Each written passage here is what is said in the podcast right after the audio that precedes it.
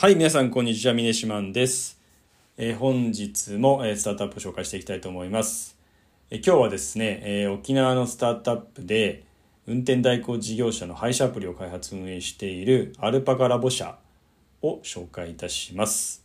え創業者は棚原さんという沖縄ご出身の方になります。正直ですね、最初、沖縄の運転代行事業を、タクシーの配車アプリみたいな感じにしただけなのに、なんでそんな4.5億円もまあ累計で資金調達できたのかな。市場性ってそんなあんのかなみたいな感じで思ったんですけど結構調べていくとですね運転代行の配車アプリから社会のインフラになれる可能性を秘めてるのかなっていうのが分かってきてあの緻密にですね事業戦略って計算されてるんじゃないかなっていう印象にまだんだん変わっていったという感じです。まずですね驚きだったのが運転代行事業者ですね。そもそもなんかどれぐらいあるのかとかどの地域にどれぐらいあるのかとか全然まあ知らなかったんですけどまず沖縄が一番多いというところでしかも飛び抜けて多いっていうのはちょっと驚きでした。であのコンビニより多いらしいんですね。ちなみに、まあ、ざっくり700社以上あるって全国で8000事業者ぐらいなんで、まあ、大まかに言うと、まあ、シェア10%が沖縄に集中してっていう状況ですね。でちなみにあの時点ですね。次に多い都道府県でいうと,、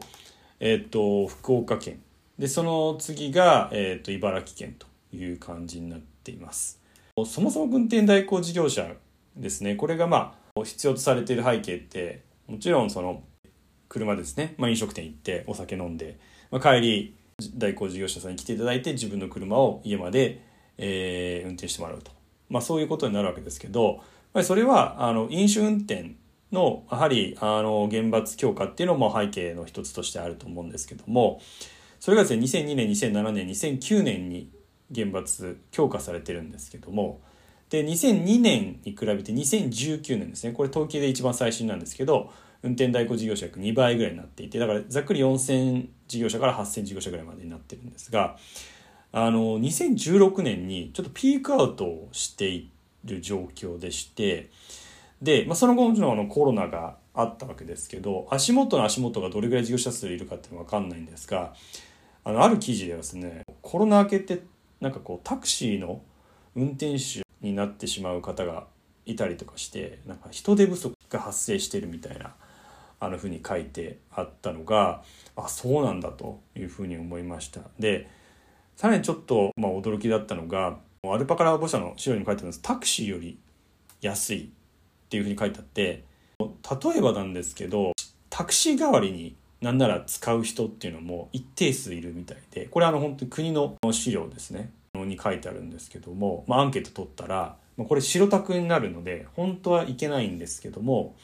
まあ安いとかあと、まあ、近くにタクシーがいないから、まあ、運転代行の方に来てもらって運転してもらう自分の車の助手席とかに乗らなきゃいけないんですけど、まあ、運転代行の方が自社のですね車で来るんですけどもそれはまあ、まあ、随伴車って言いますけど、まあ、そこに乗って、まあ、家まで運んでもらうっていうことがあったりとかすると、まあ、いう感じなんですよね。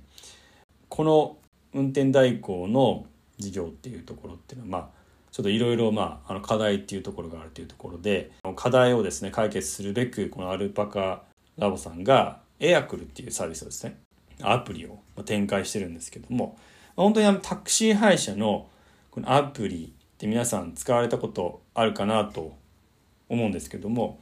イメージあの本当にタクシー配車のアプリみたいな感じで近くにいる運転代行事業者さんとマッチングできてでも大体どれぐらいの時間で、まあ、あの自分がいる居酒屋まで来てくれるのか、まあ、料金は例えばどのくらいなのかっていうのが分かっていてあと大事なポイントとしてはきちんと保険にも入っているっていうところが保証されたりとかあと評価制度もあるので、安心感はあるかなというところになるかなと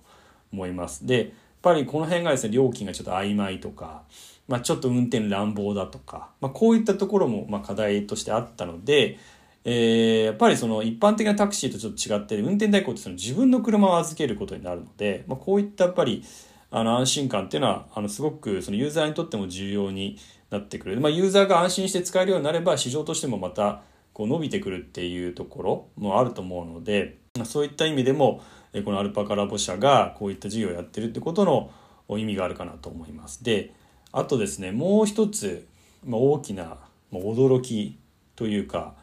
そうなんだって思ったところで言うとあの運転代行事業のビジネスの特徴って深夜に稼働してることあとは地方での稼働が多いっていうところなんですね。なのであの配送とか警備とか他のこう応用する先っていうのもあるんじゃないかなというところがああなるほどと思いましたね。で例えばあのウーバーって、まあ、配達員の方って飲食店のテイクアウトもあるんですけどそれだけじゃなくて、まあ、今だと日用品を持っていくっていうこともあるかなと思います。それ以外にもですね例えばあの普通に郵便物配送してる日本郵便って老人の見守りサービスみたいなのやってて配達する時に、タイミングで、まあ、ちゃんとその、まあ、生存確認じゃないですけどね、まあ、そういうのやってくれるんですけどうちも私も実はそういうのあの親もねそれなりに年齢重ねてきてるんでちょっとそういうサービス使おうかなみたいなこと考えたことあるんですけども本当にそういう意味ではですねこの深夜あの地方そして2人で稼働でこの掛け算になるわけですけどこの掛け算の先って本当に確かにいろいろなんかあのありそうだなっていうふうに思っていて。まあ、ある対談動画ですねこの創業者の田中さんもおっしゃってるんですけどギグワーカー的に働いてるみたいなこういうニュアンスでお話しされてるんですけどこのギグワーカー的に働いている方がこう違うことでも活躍してもらえるみたいなことになるのかなって考えるとなんかそのちょっとその運転代行のなんかこう配車アプリっていうところからちょっと全然こう広がって見えるなっていう感じがします。であの資金調達先に触れましたけど累計で4.5億円っていうふうに話したんですけど内訳としては融資が約1.2億円で出資が3.3億円っていういうところでまあすごいこう大型なあの資金調達されてるなっていうところででちょっと事業計画って2021年の資料しか私ちょっと見てないくてそれ以降アップデートされてると思うんですけど、まあ、ちなみに当時としては2025年9月期っていう、まあ、その当時から考えるとまあ4年先ですかね。売上高3億円近くを目指していて時価総額で100億円ぐらいになりたいっていうふうに目標を掲げられていたという形になっております。で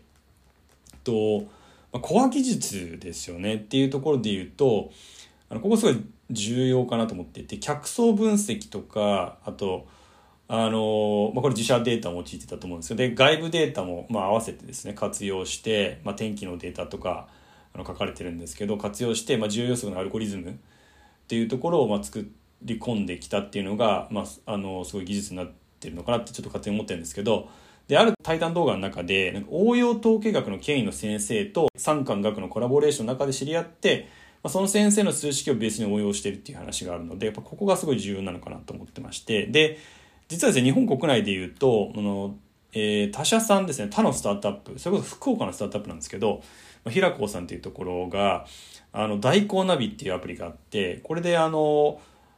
まあ、日本最大級で9000社ぐらいその運転代行の事業者さんが登録されてるっていうことなんで、ほぼカバーしてるって感じになるんですけど、まあ、違いとしては、あの、まあ、マッチングアプリではないっていうところで、要はあの、まあ、掲載をされていて、まあ、その、9000社ですね。で、その自分の近くにいる業者さんとかが、を見つけて、そこにも電話して自分で手配をするので、あの、その辺はまあ大きく違うんですけど、ただ、まあもしかしたらその利用者さんから見た時には、ちょっと違い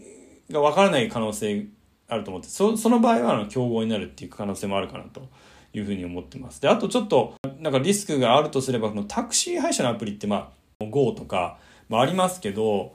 あの、そういうところってやっぱりそのコア技術っていうところが、まあ近しいところもあるのかなっていうのもあるので、ちょっとそういったところがよりこう本格的に参入してきたらどういうのかなるのかなっていうのはちょっとまあ、気になっているところかなという感じです。